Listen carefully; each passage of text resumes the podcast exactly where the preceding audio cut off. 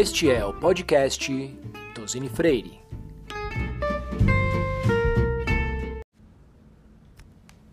Olá, ouvintes! Eu sou Bianca Antacli, uma das sócias da área ambiental aqui do Tosini Freire Advogados, e eu lidero o TEF por Elas, junto com a Isabela Pereira, que está aqui comigo. O TEF por Elas é o nosso grupo que trabalha em prol da equidade de gênero em ações internas e externas. O grupo existe para reafirmar o compromisso do escritório com a equidade e a valorização das mulheres dentro e fora de Tosini Freire. No dia de hoje, vamos tratar do machismo no ambiente de trabalho. Oi, pessoal, eu sou Isabela, advogada da área de Data Privacy de Tosini Freire e integro o TF por ela junto com a Bianca. Hoje estamos aqui com nossas duas convidadas, Fernanda Pimentel e Patrícia Carvalho. Oi, pessoal.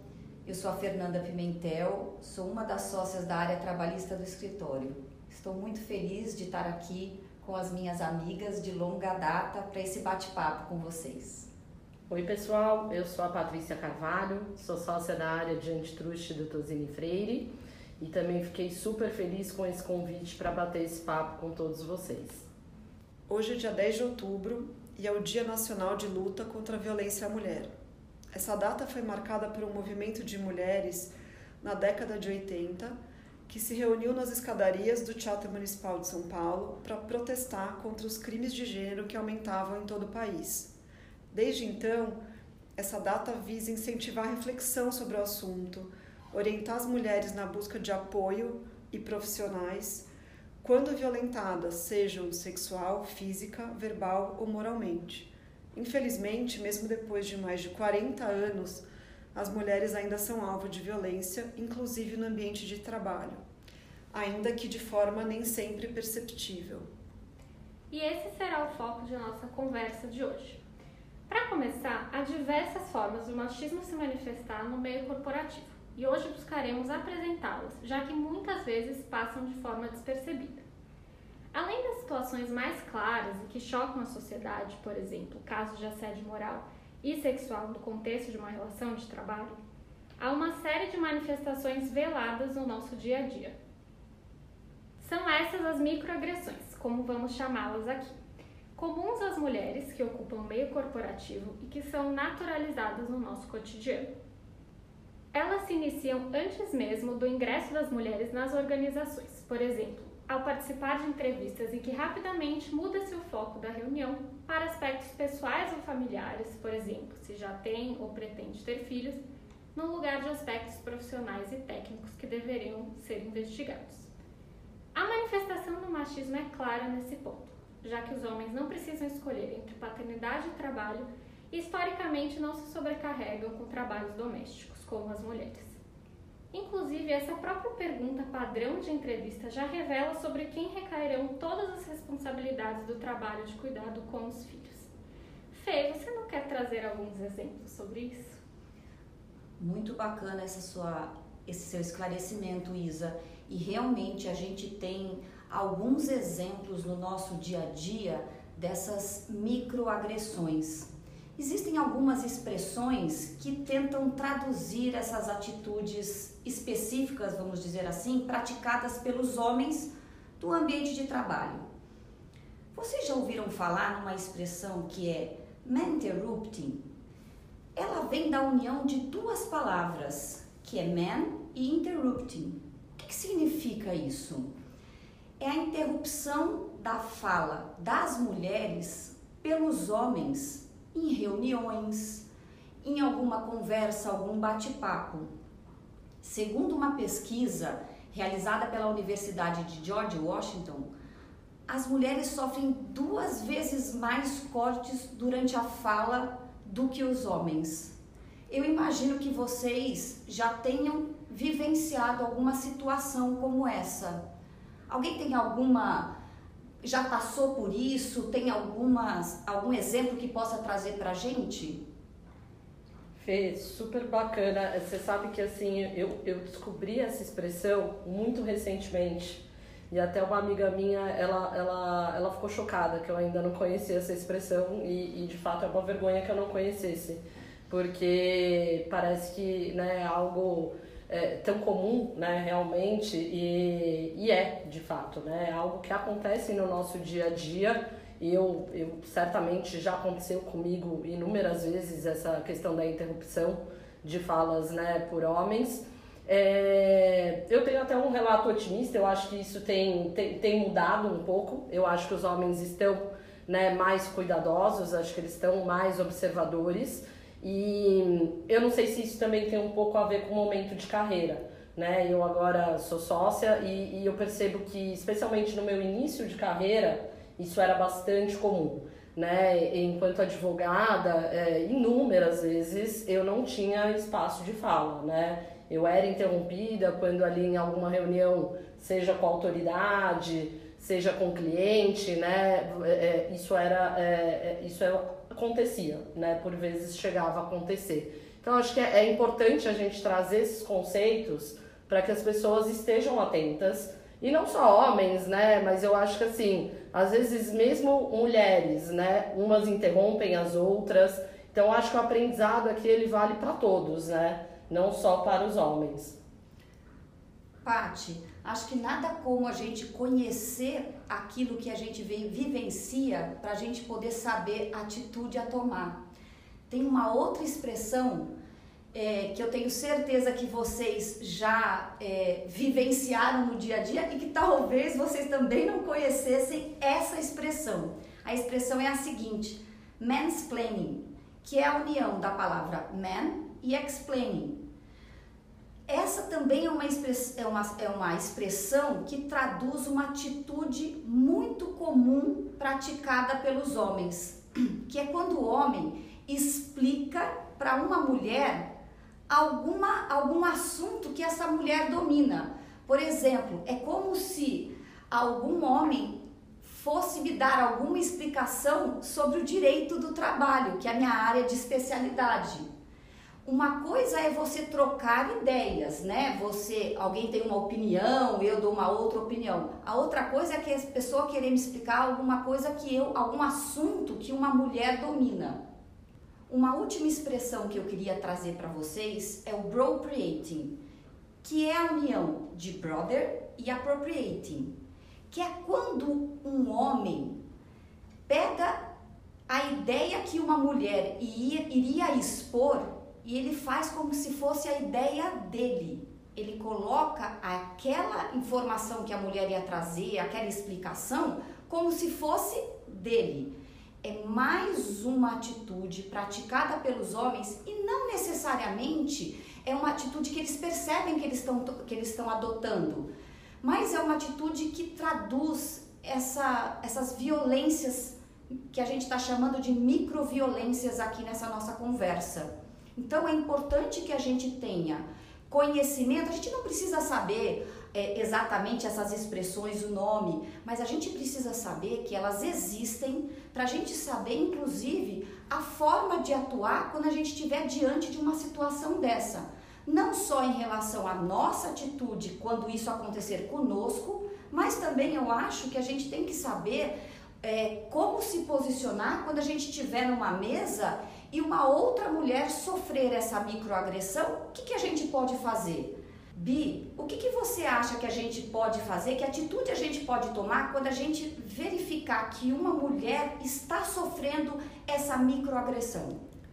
E acho que aqui eu queria até completar um pouco, Fê, sobre esse mesmo exemplo, porque uma outra situação muito comum, acho que vocês já viveram, ouviram alguma mulher passar, que é justamente ela expor a ideia e na sequência um homem expõe um pouco diferente, com uma fala diferente, que dá a impressão de que é uma nova ideia quando não é.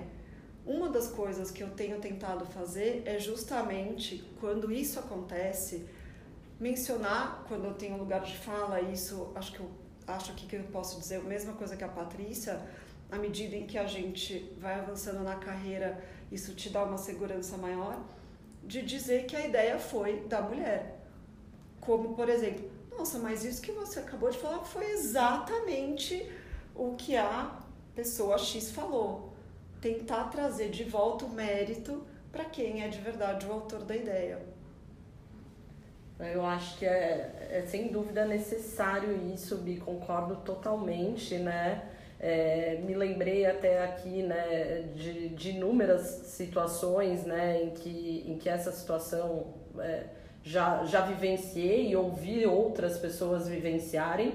E eu acho que o efeito disso é que a, a curto ou longo prazo a pessoa tende a, a, a sequer expor a ideia. Ela se sente né, oprimida, então ao invés dela né, pedir a fala ali num, numa reunião, num, né, numa audiência com a autoridade, o que, que ela vai fazer? Ela vai levar a ideia para um homem expor. Porque com tanto né, receio de não ter a receptividade que ela gostaria, já com essas né, experiências ali frustradas né, no passado, eu acho que o efeito é esse, de que a, pessoa né, vai ficando com uma baixa estima e vai cada vez mais se encolhendo, e isso sem dúvida né, que impacta o desenvolvimento da mulher na carreira.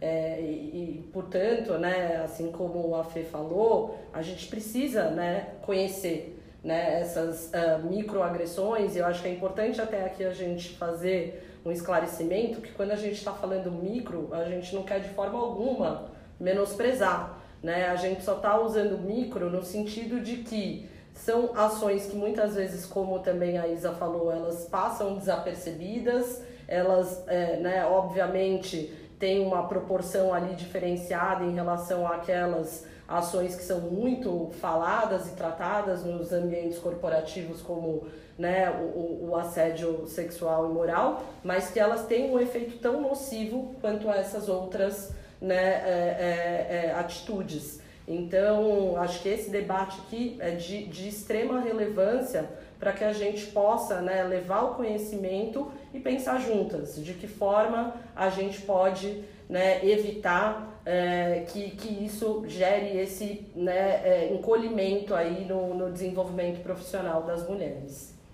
Eu concordo totalmente.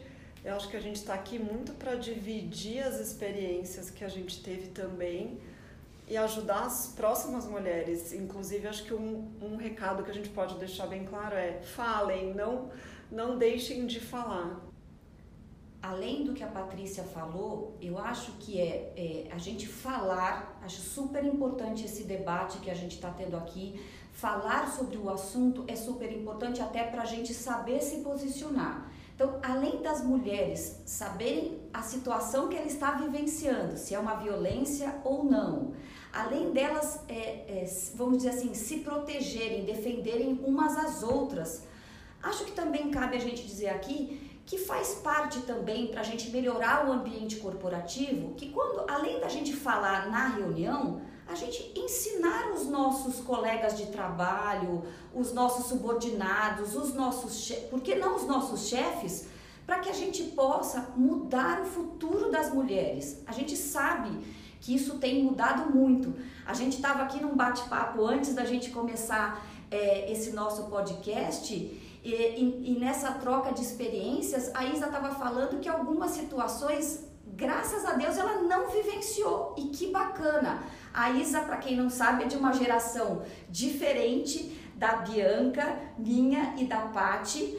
É, a Pati também é de uma geração mais nova, mas é, eu acho que a gente precisa sim ensinar os homens, porque a gente trabalha num ambiente corporativo que sua grande maioria tem diversas gerações trabalhando juntas. E nada como a gente olhar o nosso ambiente de trabalho e tentar fazer com que ele fique melhor.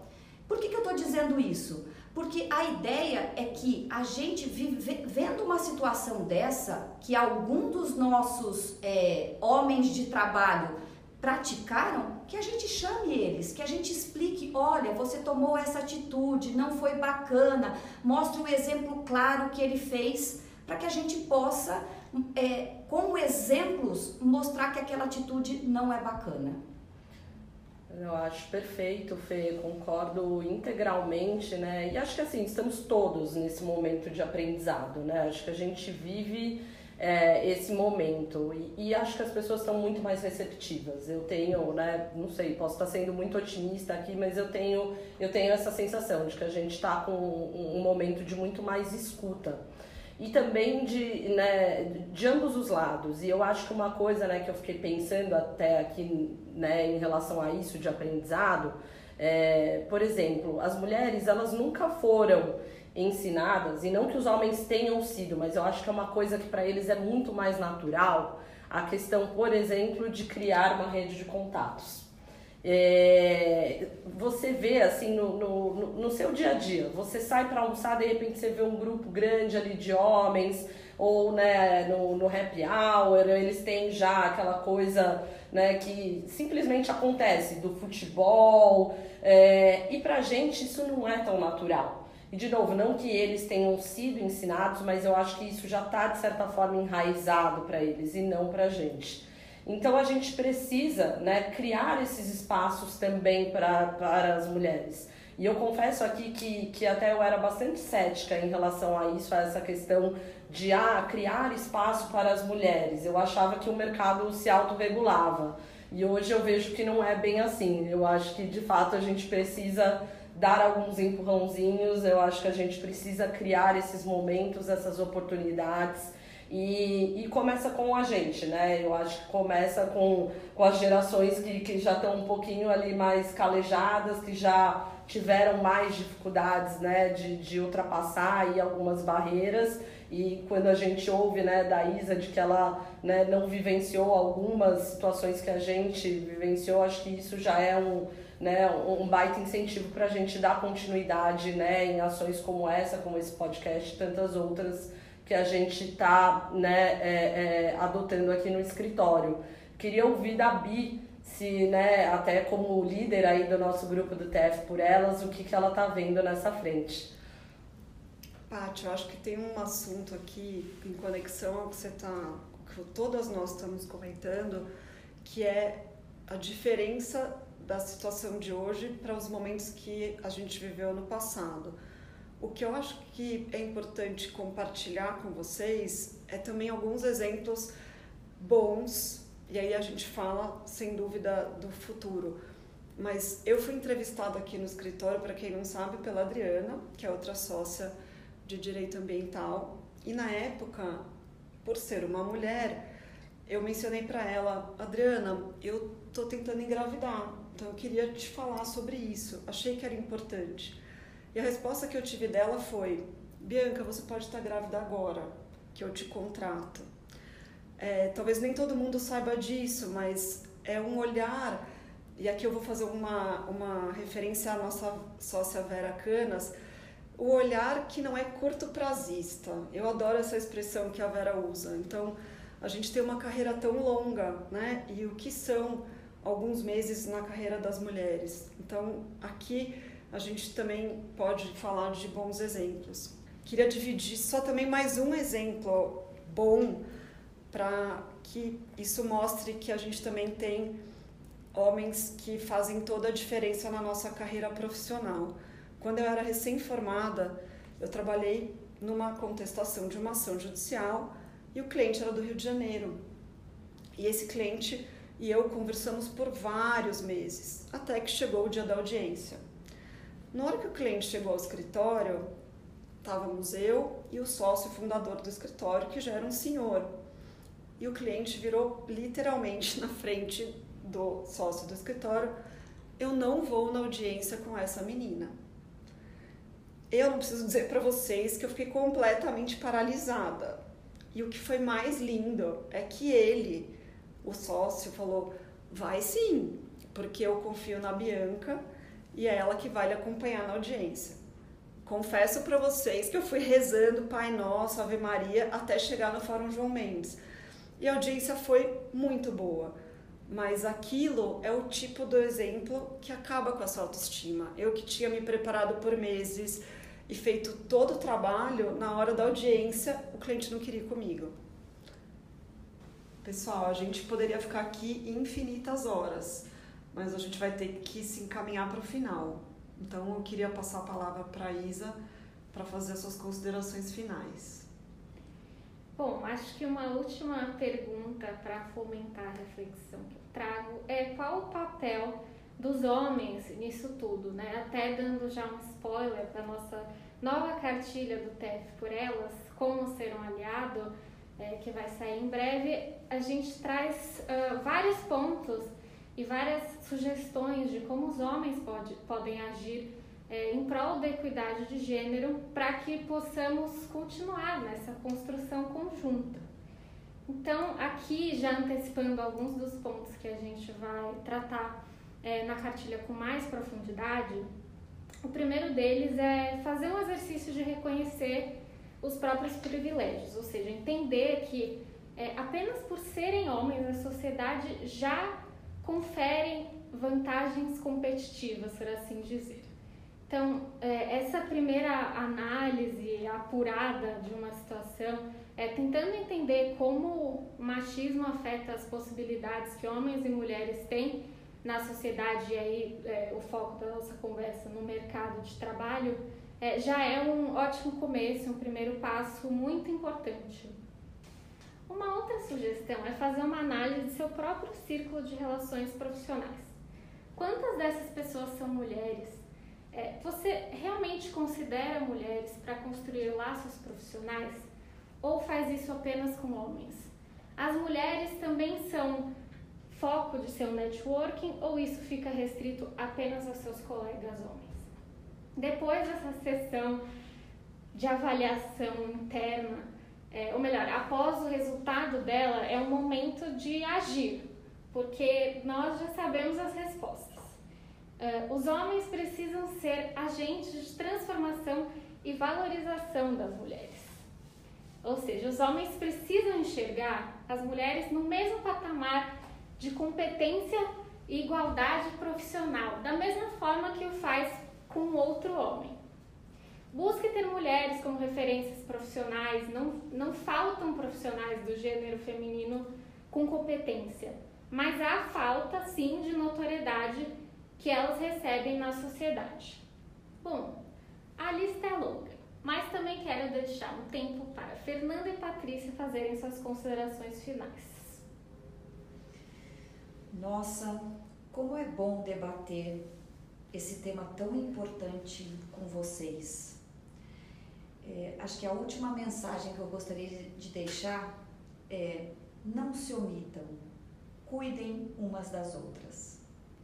Pati, agora eu levanto a bola para você, para você deixar seu recado final. Fê, obrigada. Acho que né, nem tem muito mais a ser dito. Esse bate-papo para mim, na verdade, foi uma aula. A Isa agora no final até nos emocionou aí com tudo que ela disse. É, o que me veio aqui à cabeça de recado final é empatia. Porque eu acho que, especialmente em relação aos homens, né, imagino que deva ser muito difícil, né, pra gente é um pouco mais fácil de, de ter esse pensamento, né, do, do, do que nos aflige, de como, né, essas situações todas no, nos atingem no dia a dia.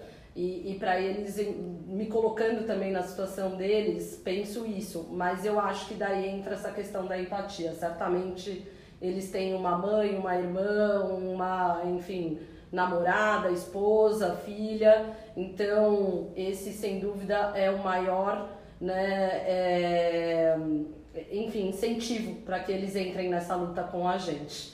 Então, deixo aqui também essa consideração final e passo aqui para a Bianca para que ela encerre né, com chave de ouro essa nossa conversa.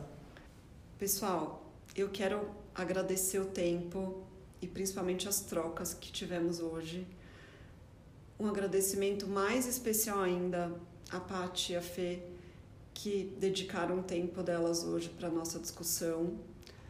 Qual é a minha mensagem final? É incentivar que todos sigam promovendo esse debate eu aproveito para convidar vocês a visitar o nosso site e os perfis nas redes sociais. Assim vocês vão conseguir conhecer um pouquinho mais das nossas iniciativas. Muito obrigada a todos e até uma próxima.